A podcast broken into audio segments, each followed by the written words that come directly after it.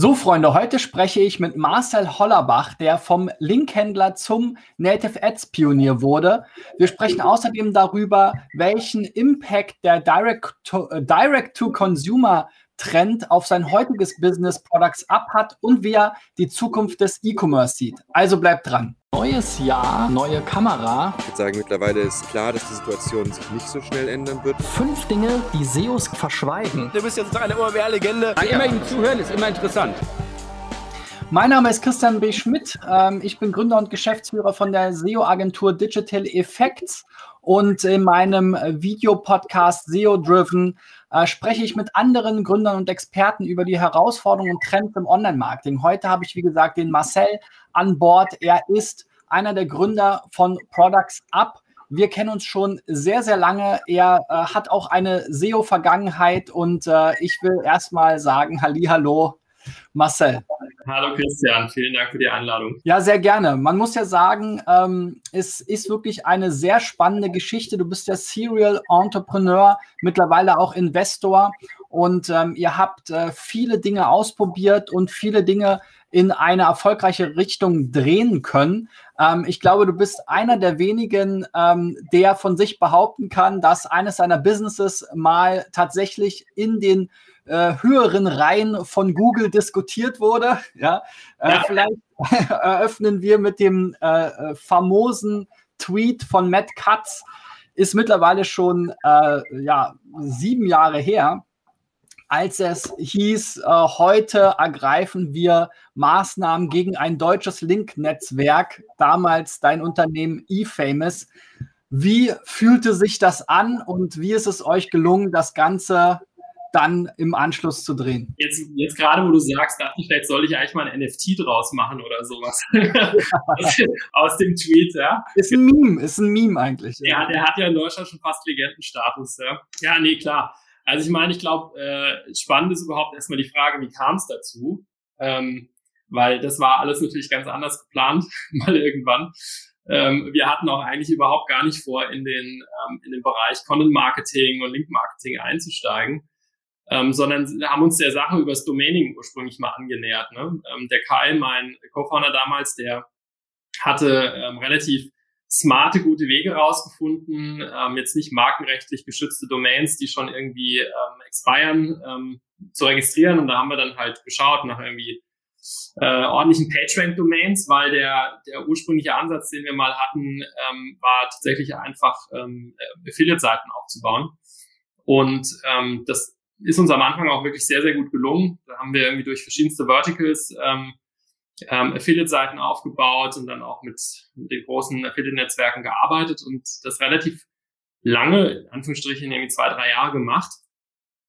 Und dann kam irgendwann mal so eine merkwürdige Anfrage per E-Mail, äh, äh, wo einer meinte so, ja, wir würden hier gerne mal irgendwie einen Inhalt platzieren und ähm, hier sind so ein paar Verlinkungen, könnt ihr die damit einbauen und wir würden euch da Summe XY für zahlen im Monat.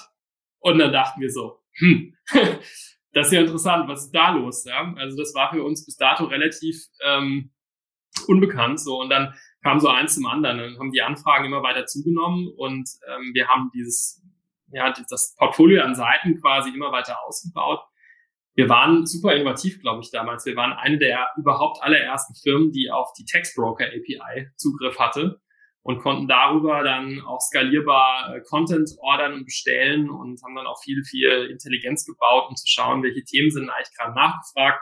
Und irgendwann sind wir dahinter gekommen, ah, Schuhe, hm, 2010, Riesenthema, ja, machen wir mal ein bisschen mehr Fashion-Content. Ähm, so, und ja, so kam dann, so kam eins zum anderen. Ich glaube, was wir ähm, was wir gut gemacht haben, ist, wir haben von vornherein versucht, immer ein Business zu bauen, was skalieren kann, also so rein unternehmerisch, ähm, und auch ein Business zu bauen, was auch nachhaltig sein kann. Das ist mir eigentlich immer wichtig gewesen, auch bei den Themen, die wir heute machen. Und die einem im Grunde, selbst wenn mal irgendwas passiert im Markt, was einem vielleicht die Geschäftsgrundlage wegzieht, immer noch in eine andere Richtung bewegt werden können. Und das ist letztendlich auch damals bei unserem Link-Marketing-Thema passiert, weil wir irgendwann auch angefangen hatten, wie so viele andere Agenturen auch, nicht nur unser eigenes Portfolio an Seiten zu bespielen, was wir hatten, sondern eben auch mal Verlage noch mit dazu zu nehmen, ähm, dort auch professionell mit den Vermarktungsabteilungen gearbeitet haben, ähm, auch schon das Thema wirklich gekennzeichnetes Advertorial mit aufgenommen hatten ins Portfolio, was irgendwann auch immer mehr gebucht wurde, im, im Mix letztendlich, ja, um natürliches Link-Profil zu generieren. Und das war eigentlich unser Glück. Und man muss sagen, dieser, dieses, äh, diese Penalty, die wir dann von Google damals bekommen haben, und bei dem Gespräch wäre ich gerne mal dabei gewesen in Mountain View, ähm, was dann passiert ist, wo sie letztendlich unser eigenes Portfolio an Seiten ähm, abgeschwächt haben. Ja. Ähm, das hat dann dazu geführt, dass wir letztendlich gesagt haben, okay, vielleicht ist dieses äh, Link-Marketing-Thema ähm, jetzt einfach ein bisschen, äh, ein bisschen ausfällendes Modell. Und da wir mit unserer Company, die wir vorgemacht haben, schon im Advertising-Bereich unterwegs waren. Wir haben vorher ähm, im Bereich Videowerbung, Video-Advertising schon gearbeitet, auch einen eigenen Ad-Server entwickelt und so Sachen. Haben wir überlegt, lässt sich nicht das Thema äh, Content und Werbung, ähm, also wirklich ähm, Paid, Paid Advertising ähm, sinnvoll verbinden. Und so sind wir eben auf das Thema Native Advertising gekommen, äh, mit ein paar Gesprächen, auch mit ein paar Kollegen aus, aus den USA drüben, die da schon vielleicht ein, zwei Jahre weiter waren. Und äh, was wir letztendlich gebaut haben, ist eine Möglichkeit, ähm, Content über einen Ad-Server super skalierbar mit Targeting-Informationen, mit allem drum und dran ähm, auszuspielen auf, ähm, auf Publisher-Sites. Die Einbindung sah so ein bisschen ähnlich aus wie so ein Plister-Widget oder so ein Tabula-Widget, mit dem Unterschied, dass der Klick darauf eben nicht von der Seite weggeführt hat, sondern neuen Content geöffnet hat auf dem Publisher. Auch komplett als Werbung gekennzeichnet, teilweise auch wirklich sehr dramatisch gekennzeichnet, aber mit allen Tracking-Möglichkeiten, die man letztendlich auch hat, ähm, wenn man, wenn man eben äh, Werbung macht. Naja, und dann kam es irgendwie, ähm, dass wir ähm, das nativeads.de genannt hatten, das ganze System.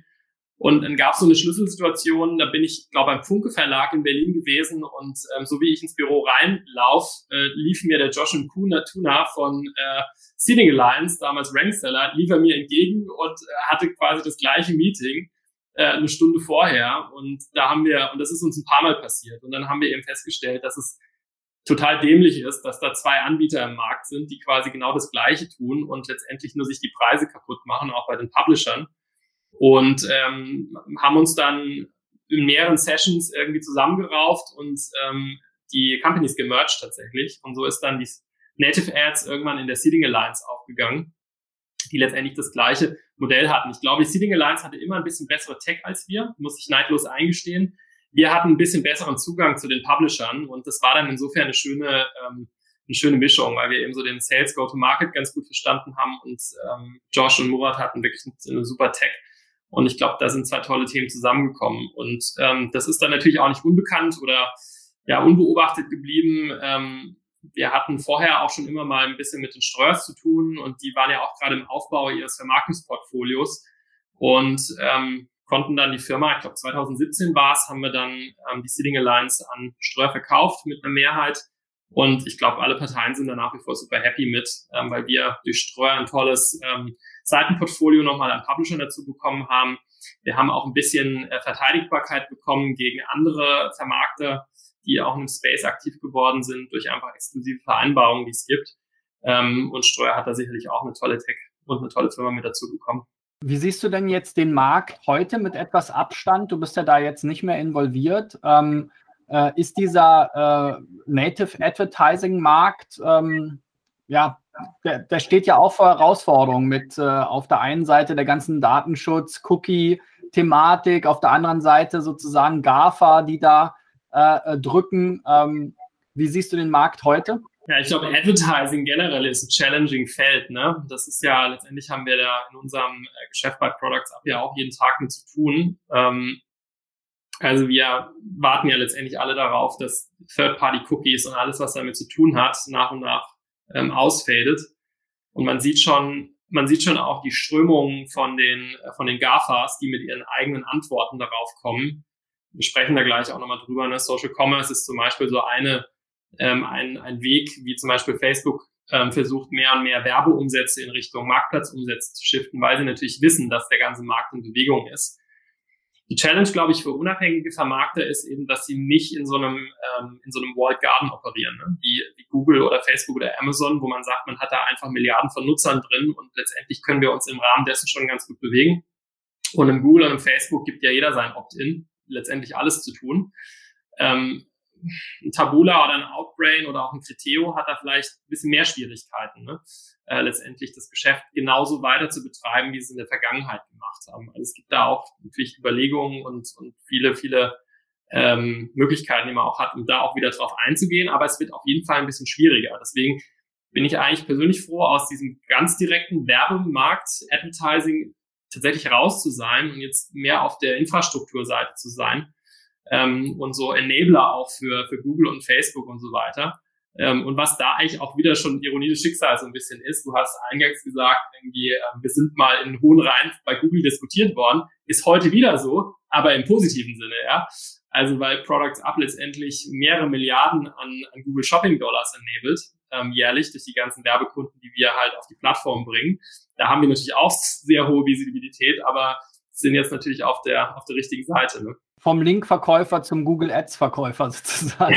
kann, kann, kann man sagen, ja. ja. Lass uns nochmal, ähm, bevor wir zu Products Up weiter eintauchen, äh, auch nochmal das Backlink-Thema äh, streifen. Jetzt mhm. bist du ja wahrscheinlich aus diesem Bereich auch schon länger raus, äh, aber im Endeffekt, äh, ja, also ich könnte dir wahrscheinlich noch zehn andere Plattformen ähm, auflisten, die es teilweise bis heute noch gibt oder auch heute wieder gibt ähm, die im Endeffekt was ähnliches machen, also im Prinzip einen Link-Handelsmarktplatz ähm, äh, ermöglichen. Wie siehst du das Thema heute? Äh, hast du dich damit nochmal beschäftigt? Ja, ich bin ähm, total erstaunt gewesen, auch noch gar nicht vor so langer Zeit, ähm, über dieses Wiederaufkommen dieses ganzen Bereichs, ne?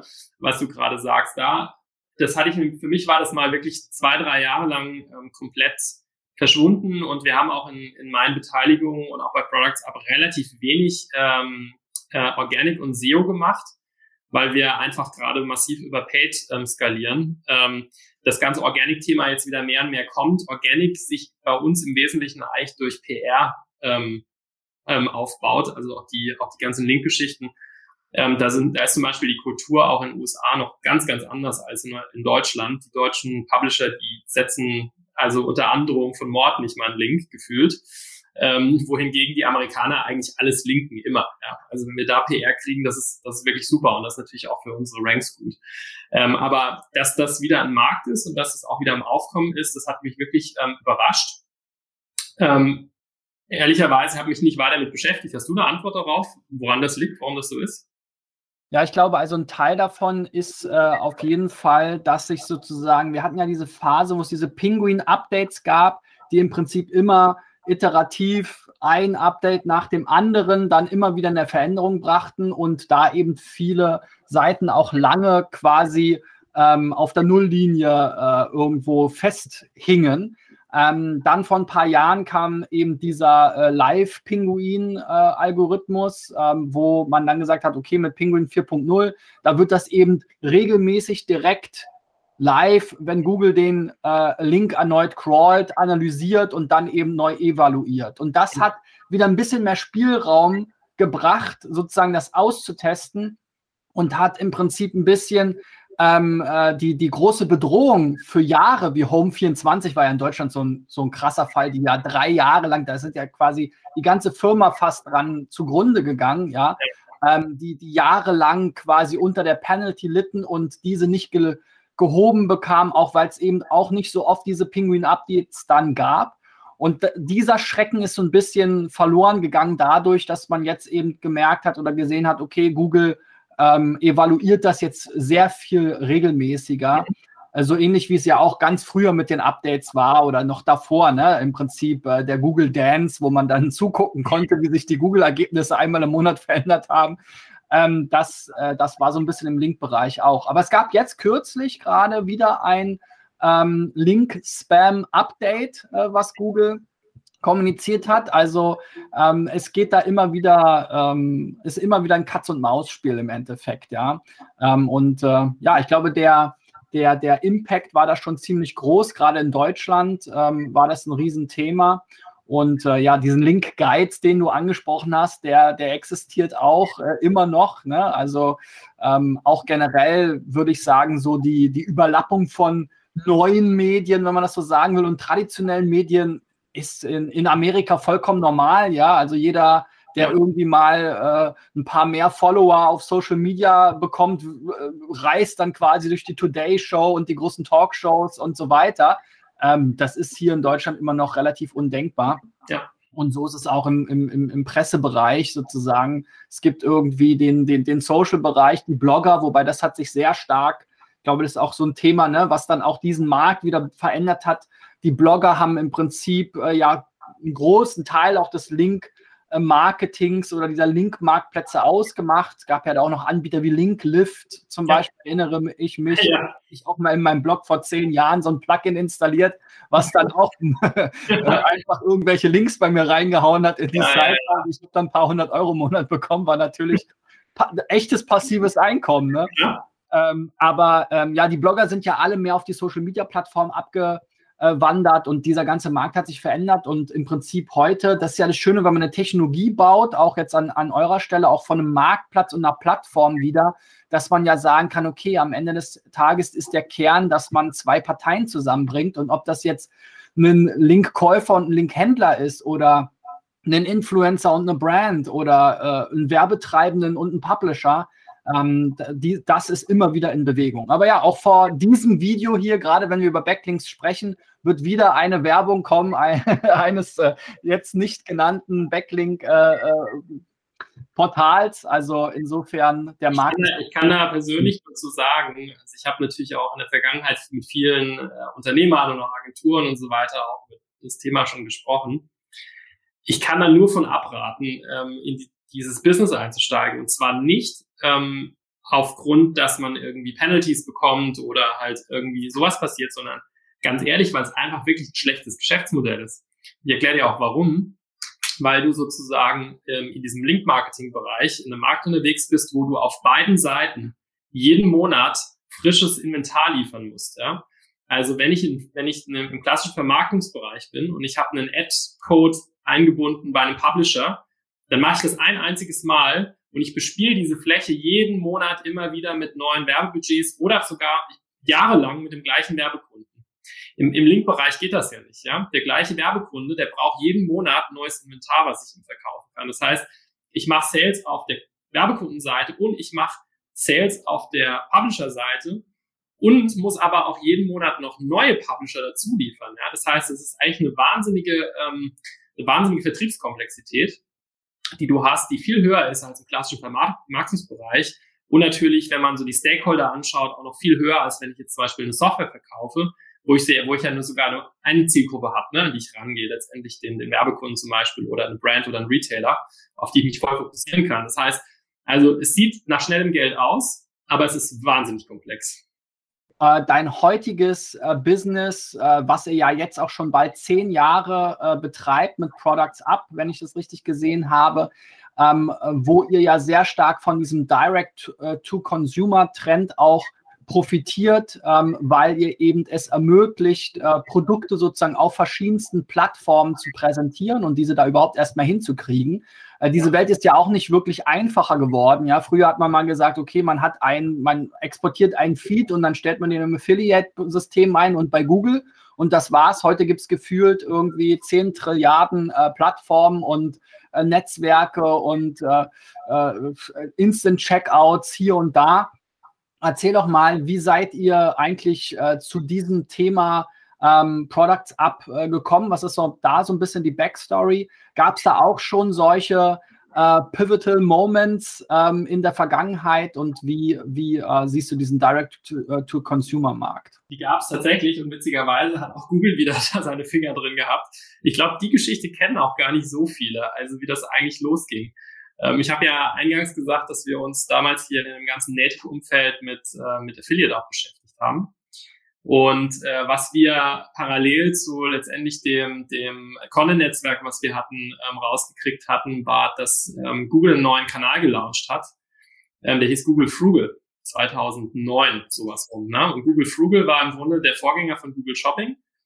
Frugal war damals auch noch umsonst, also du konntest einfach dein Feed dort einliefern und hast dann letztendlich halt die Klicks gekriegt von Google, wenn die Produktqualität gut war.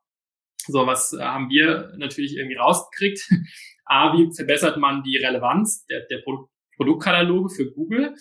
Ähm, und das war cool, weil es war nicht spammy, sondern wir haben tatsächlich wirklich die Qualität verbessert der Daten, die wir uns von, von Zanox und von ähm, Affiliate und so weiter geholt haben. Und das war im Grunde auch schon der Grundstock für die Tech, die wir heute noch, die wir haben. Ja? Also dieses Learning, wie du letztendlich mehr Relevanz mit deinem Produktkatalog bei Google ähm, erzeugst. Natürlich damals noch mit der, mit der Agenda, dass wir den kostenlosen Traffic von Google wollten. Und wir hatten mal äh, bestimmt ein Jahr lang ein wirklich gut florierendes ähm, Affiliate-Arbitrage-Business da einfach nur mit dem, mit dem Unterschied, dass wir für die Klicks nichts bezahlen mussten, ja, weil Google uns die umsonst geschickt hat. Also das war super. Und ähm, das wurde natürlich auch immer, immer schwieriger, letztendlich Google davon zu überzeugen, dass das wirklich irgendwie äh, 500 verschiedene Shops sind. Und dann haben wir gedacht, so, okay, gut, wenn das für uns funktioniert hat, jetzt lass doch mal was anderes versuchen. Ähm, lass doch mal an wirklich große Retailer rangehen und denen das als Service anbieten. Und dann haben wir ähm, in den ersten zwei Jahren Products Up sind wir letztendlich zu großen Retailern, also auch wirklich, wirklich die Großen in Deutschland und haben denen dabei geholfen, ihren Google Shopping Feed, es hieß dann schon Shopping, ähm, so performant zu machen, dass er letztendlich, dass wir von dem, was wir übernommen haben, vom Status Quo in der Regel immer nochmal 50, 60, 70 Prozent ähm, Uplift an, an Traffic hatten. Und von diesem Uplift haben wir eine kleine ähm, Fee bekommen.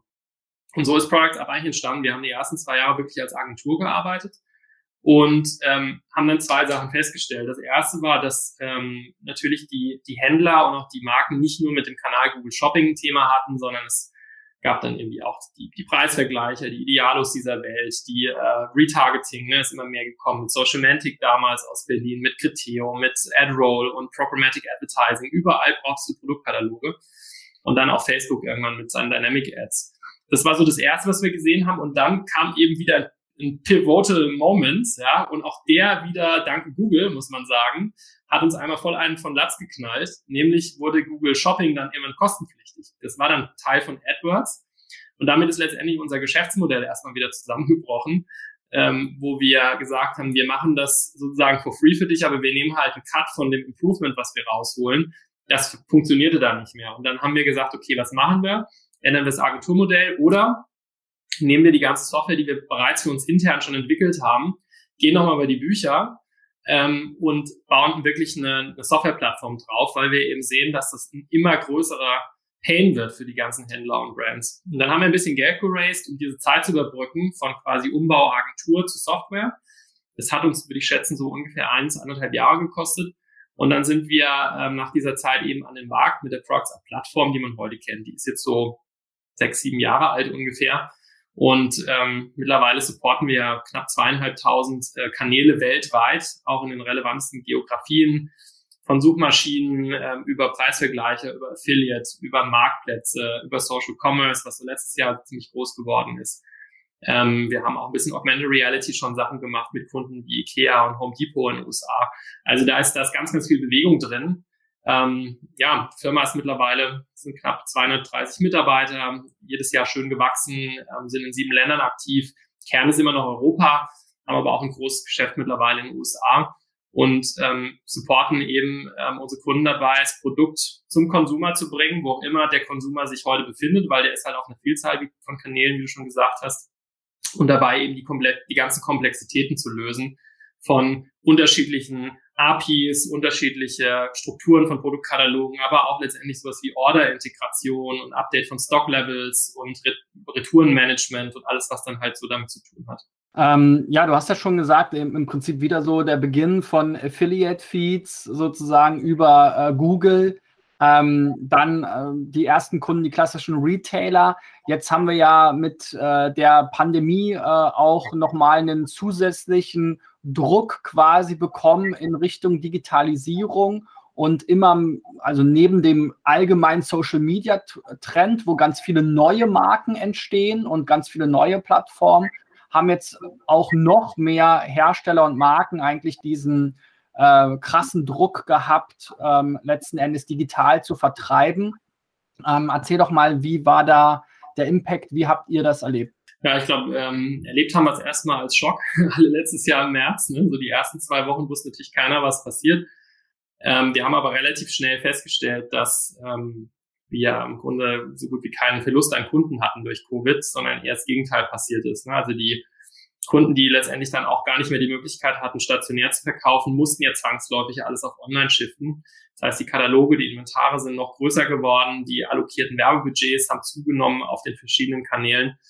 Und ähm, ich habe immer mal so spaßhalber gesagt, ich glaube, Covid war eigentlich wie so ein Chief Digital Officer, so ein CDO in ganz vielen ähm, Unternehmen, die man jetzt nicht als Hyperscaler oder sowas bezeichnen würde, wie About You oder Zalando oder so, die es sowieso schon machen, aber halt alle, die so ein bisschen am, am Nachrücken sind, die das vielleicht irgendwo auf ihren Roadmaps hatten, die haben halt gemerkt, okay, jetzt müssen wir wirklich, ja, weil ähm, sonst fehlt uns einfach die Geschäftsgrundlage. Und ähm, da haben wir eben ganz, ganz viel ähm, unterstützt ähm, und auch teilweise mit echt coolen Sachen, ähm, wo auch Brands auf uns zugekommen sind, die sagten so, hey, wir haben noch nicht mal einen eigenen Online-Shop, ja, wir, wir wollen jetzt aber D2C verkaufen, was können wir denn machen?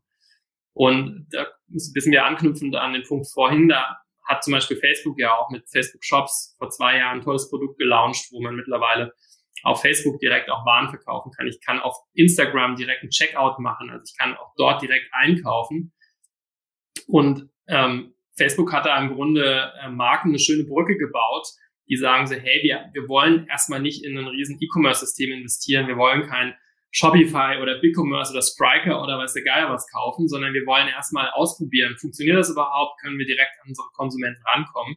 Und die gehen dann halt zum Beispiel via Products ab, direkt auf Amazon, direkt auf Facebook Shops, äh, direkt auf Idealo, äh, Direktkauf und solche Sachen. Ne?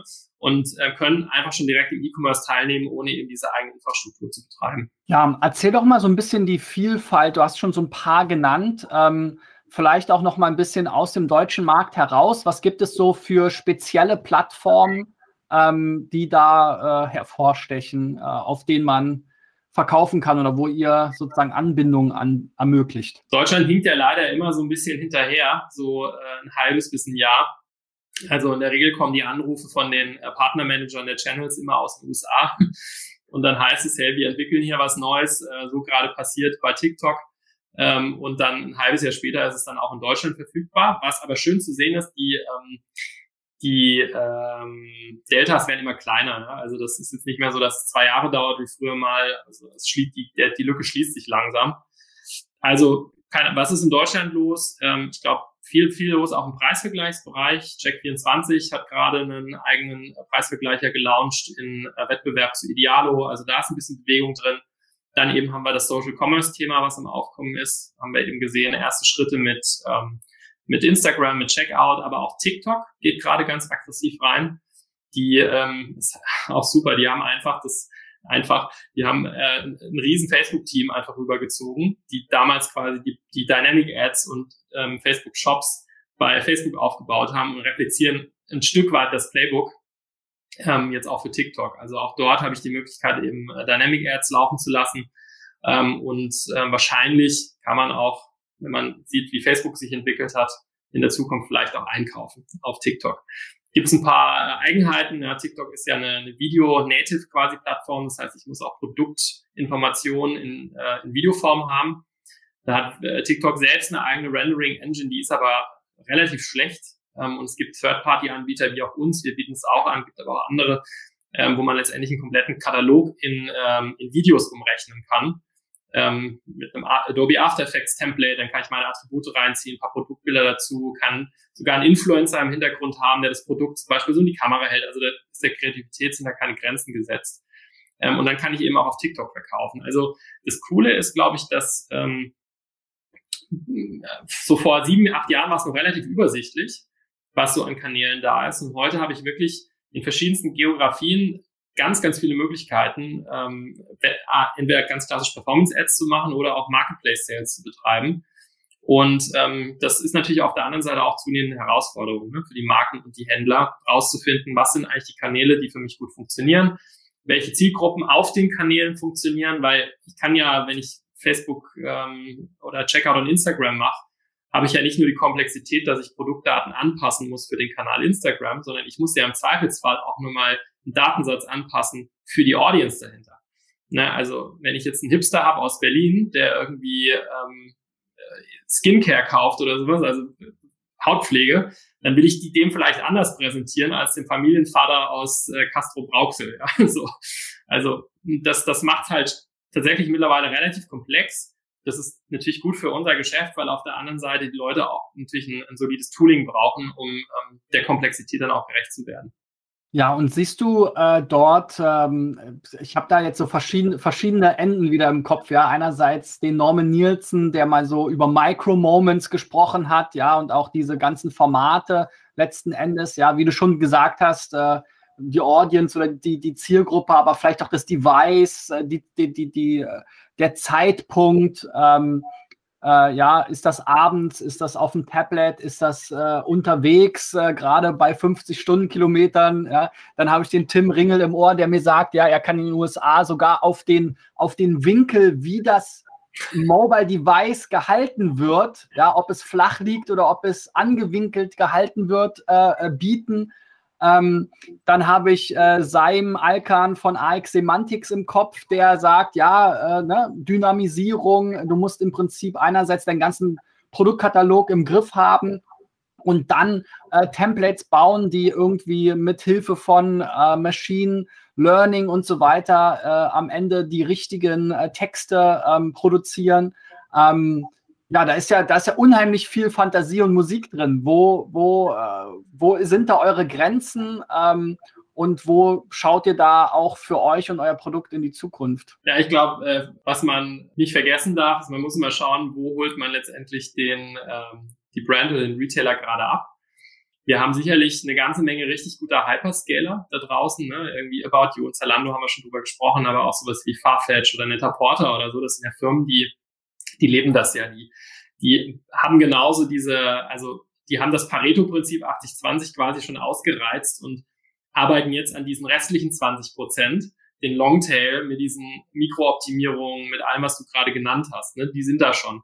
So, dann hast du aber auf der anderen Seite der Bandbreite, hast du halt auch Unternehmen, hast du Hersteller und Brands, die haben 60 Jahre lang nur über den stationären Handel verkauft, über den Retail und über deren E-Commerce Operations, die haben teilweise noch nicht mal die Möglichkeit, kleine Mengen überhaupt ähm, auszuliefern. Die müssen sich gerade erstmal mit beschäftigen, wie kriege ich denn überhaupt eigentlich ein eigenes Warehouse hin? Mache ich das via Amazon FBA? Mache ich das irgendwie ähm, über das Warehouse von Shopify, was es jetzt gibt? Mache ich das über jemand ganz anderen? Ne? Ähm, wie kann ich überhaupt kleine Mengen ausliefern und äh, wie, wie komme ich überhaupt an meinen Konsumenten ran? Also das heißt, die Bandbreite ist ziemlich breit und da Lösungen zu finden, die für alle gut funktionieren, ist schon natürlich eine Herausforderung. So, und dann, wenn man jetzt mal so ganz crazy nach vorne guckt, dann kann, kann man eigentlich auch die Uhr nachstellen, dass wir ja auch nochmal komplett andere, auch Device-Typen nochmal bekommen ne, und andere Medientypen. Also ähm, Oculus ist da nur so ein Beispiel. Facebook Shops, warum soll es das nicht irgendwann auch ein Oculus geben, ne, in der, in der virtuellen Umgebung? Also, glaube ich, kann man fast darauf wetten, dass das passiert. So, dann haben wir Augmented Reality, was immer mehr kommt. Das war mal lange ein Buzzword, aber letztes Jahr ist es passiert. Wir haben wir haben selbst Kunden, die das mittlerweile einsetzen, wo ich das Sofa nehmen kann und kann auf dem Smartphone mir anschauen, wie steht's im Raum. Brauchen wir einen völlig anderen Produktdatensatz und andere Integration. So, und dann haben wir eine komplett neue Welle an Innovation schon wieder am Anrollen. Äh, ich habe eingangs mal scherzhaft gesagt, ich sollte vielleicht diesen äh, Twitter-Tweet von, von Matt Katz irgendwie äh, auf die Blockchain bringen und NFT draus machen. So, das ist, das war jetzt ein Witz, aber letztendlich gibt es auch viele Marken, die sich schon heute mit beschäftigen. Kann ich vielleicht von meinem Produkt einen digitalen Zwilling anlegen? Ähm, Collectibles wie von Nike oder von Rolex oder von Swarovski ähm, als NFT anbieten, auf die Blockchain bringen, ähm, Leuten auch ein digitales Produkt verkaufen und auch dort entstehen wieder komplett neue ähm, Kategorien von Marktplätzen. Und wer jetzt sagt, das ist Spinnerei, da brauchen wir gar nicht so weit gucken. Ähm, Shopify hat vor zwei Wochen erst ähm, ähm, ähm, angekündigt, dass sie jetzt quasi es möglich machen, NFTs zu verkaufen via Shopify. Also das ist alles in Bewegung, ja, und das, das ganz viel am passieren und so. Und ab dem Moment, wo ich das NFT auf meinem Shop habe, werde ich es auch irgendwann zwangsläufig auf Marktplätzen haben, werde ich es vielleicht auch irgendwann in einem Werbeprodukt von Facebook haben, irgendwann. Also TikTok wäre für mich der Erste, der wahrscheinlich mit sowas um die Ecke kommt und sagt, hey, passt ja wie, wie Arsch auf einmal auf die Community, letztendlich ein NFT in einer TikTok-Umgebung zu verkaufen. Also da ist so viel in Bewegung und ähm, das macht natürlich, das macht auch mega viel Spaß, finde ich, ähm, sich damit zu beschäftigen. Ich bin froh, dass, dass wir in so einem Markt sein können. Ähm, und natürlich muss man gucken, dass man auch trotzdem die, die, ähm, die Marken und die Händler halt nicht abhängt. Braucht man denn vielleicht nochmal als Anschluss sozusagen an, an den zweiten Teil, wo wir da schon äh, viel drüber gesprochen haben, ähm, sozusagen dass es auch schon Händler gibt oder ähm, Brands gibt, die einsteigen ohne eigenen Shop. Braucht man denn in Zukunft überhaupt noch einen eigenen Shop, wenn eigentlich alle Plattformen, die den direkten Zugang zum Kunden haben, eigene Checkouts bauen? Ja, ich glaube, es ist, ähm, also das kann ich hier noch nicht final beantworten. Ähm, es ist ähm, tatsächlich in, immer ein, ähm, ein schwieriges Thema, ähm, gerade bei, bei Performance Marketeers zum Beispiel, ähm, weil was du im Grunde halt gerade machst, ist, wenn du verkaufst via Checkout und Instagram, ist du tradest Conversion gegen Daten ein Stück weit. Ja, ich profitiere davon, dass quasi die komplette gesammelte Brainpower von Facebook darauf arbeitet, wie diese Conversion möglichst gut zum Abschluss kommt. Ja, das können die im Zweifelsfall besser, ähm, als ich das vielleicht selbst kann. Auf der anderen Seite habe ich dann aber auch nur Einblick in das Universum und den Wall Garden von Facebook. Also ich kann natürlich dort drin operieren, wie ich möchte, habe hab da auch Zugriff auf die Daten, aber ich habe eben nicht mehr die Möglichkeiten, den Nutzer auf meine Seite zu holen und dort quasi das komplette Tracking-Feuerwerk abzufeuern und dann im, im Zweifelsfall auch andere Kanäle nochmal zu nutzen und andere Werbenetzwerke. Also das ist so ein bisschen der das Battle, was da gerade passiert und ähm, manche tasten sich ran, manche machen einen Mix. Dann haben wir aber natürlich auch die Brands, die halt vielleicht noch gar keine eigene E-Commerce-Operation haben. Für die ist es wieder super. Ich glaube, es gibt auch ganz, ganz viel so Challenger-Brands da draußen, also viele Marken, die jetzt auch gerade so im Social-Commerce-Umfeld ja überhaupt erst groß werden, ähm, die du irgendwie in deinem Instagram-Feed hast, von denen du vorher noch nie was gehört hast, aber wenn du sie halt das zehnte Mal gesehen hast mit einem coolen Produkt, schaust es dir doch mal an. Das funktioniert, glaube ich, schon auch sehr gut und die leveragen halt den Kanal natürlich voll. Ähm, insofern, ähm, ja, also immer mehr Touchpoints. Ich meine, was natürlich cool wäre in der Logik, wenn wir vielleicht immer mal dahin kommen, dass, dass auch E-Commerce funktioniert wie Programmatic Advertising, dass du dich letztendlich nur noch an einen Exchange anbindest mit deinem Katalog, ähm, eine Information oder ein DMP hast über die, über die Konsumenten und dann letztendlich nur noch ausspielst, ja, und sagst, okay, den, den Konsument, den will ich jetzt haben, den will ich haben. Ähm, das, und der komplette Orderflow und im Hintergrund und Stock-Updates und diese ganzen Sachen sind alle durch den Exchange irgendwie geregelt. Also das wäre natürlich eine, eine tolle Vision, wo der Markt mal irgendwann hingehen kann, aber das ist noch so fragmentiert heute und auch gefühlt noch ganz am Anfang und jeder wurschtelt da auch für sich rum und macht so sein eigenes Ding. Ich sage auch jedes Mal, wenn ein Partner bei uns anklopft, der zuletzt TikTok und sagt, hey, könnt ihr, könnt ihr uns anbinden, könnt ihr die API integrieren, frage ich immer so, warum nimmt er nicht einfach die gleiche Spec wie die von Facebook, ja? Also es wäre wär so einfach. Oder die von Google Shopping hatte sowieso jeder mittlerweile. Aber sind am Ende wieder Engineers dahinter und jeder macht so sein eigenes Ding und letztendlich sind die Formate halt doch ein bisschen unterschiedlich, ne? Und ähm, auch die Anforderungen an die App. Und so kriegst du halt diese krasse Fragmentierung zustande. Ähm, und die Komplexität, die wir letztendlich dann aufheben für die Kunden. Wir haben im SEO-Bereich, wir haben ja im ersten Teil sehr viel über SEO gesprochen, da gibt es ja dieses äh, Schema-Org, äh, wo sich mal ein paar zusammengetan haben, zumindest ein paar Suchmaschinen und so weiter gesagt haben, okay, wie könnten strukturierte Daten aussehen? Ist auch manchmal ein bisschen äh, so ein Mess, aber, äh, aber zumindest gibt es da irgendwie so einen gemeinsamen Standard, auf den man sich äh, äh, geeinigt hat und an dem man weiterarbeitet. Ähm, da musste ich gerade noch mal dran denken. Jetzt bist du ja auch ähm, mit eurem äh, äh VC-Fund unterwegs. Ähm, es ist ja oft so, was ist schon beschrieben, man kann quasi die Uhr nachstellen, dass gewisse Sachen passieren. Ähm, Im Daily Business, jetzt äh, in der eigenen Company, ist man natürlich auch immer ein bisschen getrieben von dem, was so auf einen zukommt. Was siehst du denn da an möglicherweise visionären, innovativen Modellen ähm, äh, aus der Startup-Szene, ähm, die, die heute vielleicht noch gar nicht äh, so am Markt äh, etabliert sind. Ja, ich glaube, es gibt immer so, es gibt so mehrere Kategorien ne, von, von, von Businesses, die wir sehen. Es gibt so Business-Businesses, nenne ich die jetzt einfach mal. Das sind halt einfach wirklich nützliche Produkte, die heute schon direkt Pain lösen. Viele Enterprise-Software und so. Ja, letztendlich vielleicht auch sowas wie Products Up würde ich da vielleicht auch mit reinzählen. Löst einfach ein großes Problem, ist so ein solider Performer, wächst gut, ja, ähm, und, und ähm, löst halt einfach an einem, an einem bestimmten Business ein Thema. Dann hast du so Hype-Themen, ähm, die kommen immer phasenweise. Das war dann vielleicht irgendwie vor zehn Jahren waren es die Lieferdienste. Dann kamen irgendwann mal wieder Lieferdienste, ja, mit irgendwie Deliveroo und Foodora und so weiter. Jetzt haben wir gerade diese ganze ähm, Economy rund um Gorillas und, ähm, und und Getir und wie sie alle heißen. Ne? Also das ist gerade so ein bisschen so ein Hype-Thema. Ähm, davon sehen wir natürlich auch wahnsinnig viel ähm, in verschiedensten ähm, Bereichen. Diese Lo was dann ja oft passiert ist, dass man dann sagt, okay, diese Logik oder dieses Geschäftsmodell funktioniert in dem einen Vertical, wir übertragen, überlegen jetzt mal, wie könnte das dann in einem anderen Vertical sein? Also kann man sowas zum Beispiel auch für Lieferung von Arzneimitteln machen oder kann ich das für Lieferung von Bauartikeln machen oder sowas, ne? Ähm, also da, da kommen dann ganz oft auch so ganz viele Vertikalisierungen raus. So, und dann hast du ähm, würde ich sagen, das ist für mich persönlich natürlich immer die spannendsten, aber auch immer die ähm, unplanbarsten. Ähm, dann hast du so die Moonshots drin, wo dann jemand ähm, sagt, wir haben eine Beteiligung zum Beispiel ähm, äh, in Süddeutschland, die heißt Aleph Alpha. Das ist im Grunde das Palantir von Europa, ja. Also das, da wird wirklich Hardcore Machine Learning gebaut, ähm, so mit echt abgefahrenem Zeug und wo du aber noch so gar nicht weißt, wo kommen die mal irgendwann raus damit. Also was, was wird das eigentlich mal? Ähm, und, und ich finde, davon muss ein Fund auch genügend im Portfolio haben, weil das ja am Ende auch diese Zero-to-One-Cases sind, die am Ende auch wirklich, also es klingt so abgedroschen, aber das verändert die Welt halt wirklich. Ne? Also wenn, wenn sowas dann funktioniert, sowas macht, das ist nicht nur eine iterative Verbesserung, sondern das ist dann halt wirklich gleich ein Quantensprung. Und ja, da tut sich die europäische Risikokultur nach wie vor ein bisschen schwer mit, es wird aber besser. Also der, der Venture-Markt vor 15 Jahren war ein ganz anderer als der, den wir heute haben.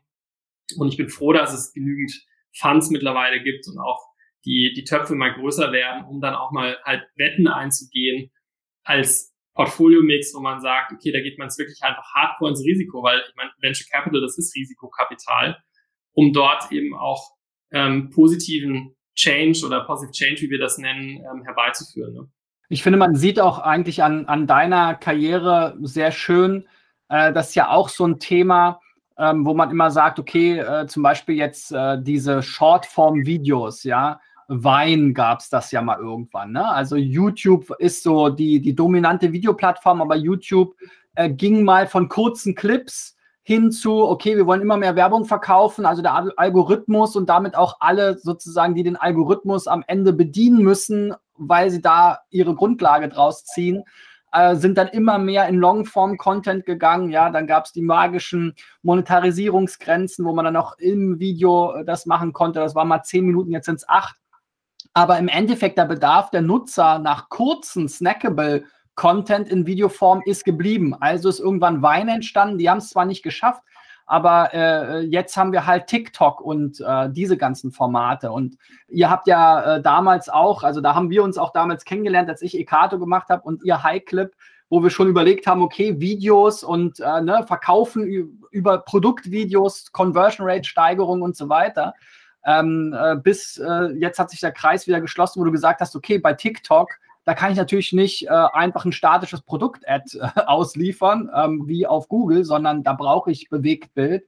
Ähm, also man lernt ja auch immer wieder in diesen Stufen ähm, äh, Skills oder auch Formate kennen, die dann vielleicht zu einem späteren Zeitpunkt eben ähm, ja genau dann halt ihre Wirkung entfalten können. Ja, weil sich der Markt weiterentwickelt hat, weil sich der Bedarf weiterentwickelt hat, weil sich die Technologie weiterentwickelt hat und so weiter. Ja, also ähm, das, das finde ich, finde ich ganz spannend an deiner Story und äh, auch sich da immer wieder weiter zu wandeln. Ne? Du siehst ja ganz deutlich, ne? also es gibt diesen Spruch, nichts ist so kraftvoll wie eine Idee, der an Zeit gekommen ist. Timing ist einfach so, so, so wichtig bei allem, was wir machen. Ja, Im Venture-Bereich dann noch umso mehr, aber auch in so operativ. Es gibt einfach oft Dinge, die sieht man heute schon und ist so geneigt, es zu machen, aber man weiß eigentlich, ist es noch zu früh. Na, der Markt ist noch nicht da. Ich glaube, da ein Gespür für auszubilden, das ist dann auch einfach Erfahrung über die Jahre. Also, ich weiß nicht, ne, Highclip, das, das ist jetzt irgendwie 13 Jahre her, da haben wir uns schon über Videocommerce unterhalten. So, es war halt einfach noch nicht die Zeit dafür. Jetzt ist die Zeit da. Ja, sehr cool. Marcel, vielen lieben Dank ähm, für die Insights, auch dass du dich nicht gescheut hast, äh, nochmal über diese öffentliche äh, Demütigung sozusagen von Matt Katz zu sprechen. Aber wie gesagt, ihr habt es ja geschafft, alles ins Positive zu drehen und immer euch weiterzuentwickeln. Und ich finde es eine super coole Story, ähm, auch mal zu sehen, okay, es gibt wirklich auch Public Failure und äh, großen Druck von außen, der dann eben äh, wieder zu neuer Innovation und was Positiven führt.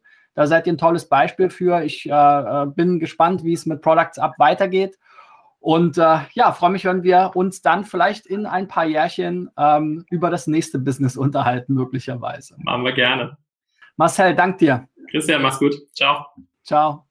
Wenn du mal SEO-Tipps von Experten haben willst zu deiner Website, dann bewirb dich jetzt für den gratis SEO-Check bei digitaleffects.de slash SEO-Check und äh, wir schauen uns dann deine Website an, vereinbaren einen Termin und besprechen, was wir optimieren würden. So, und wenn du bis jetzt dran geblieben bist, dann gib mir doch einen Daumen nach oben, abonniere den Kanal und aktiviere die Benachrichtigungsglocke, um über neue Videos und Interviews informiert zu werden. Ich freue mich, wenn ihr dran bleibt und wir uns beim nächsten Video wiedersehen. Bis dahin, euer Christian. Ciao, ciao.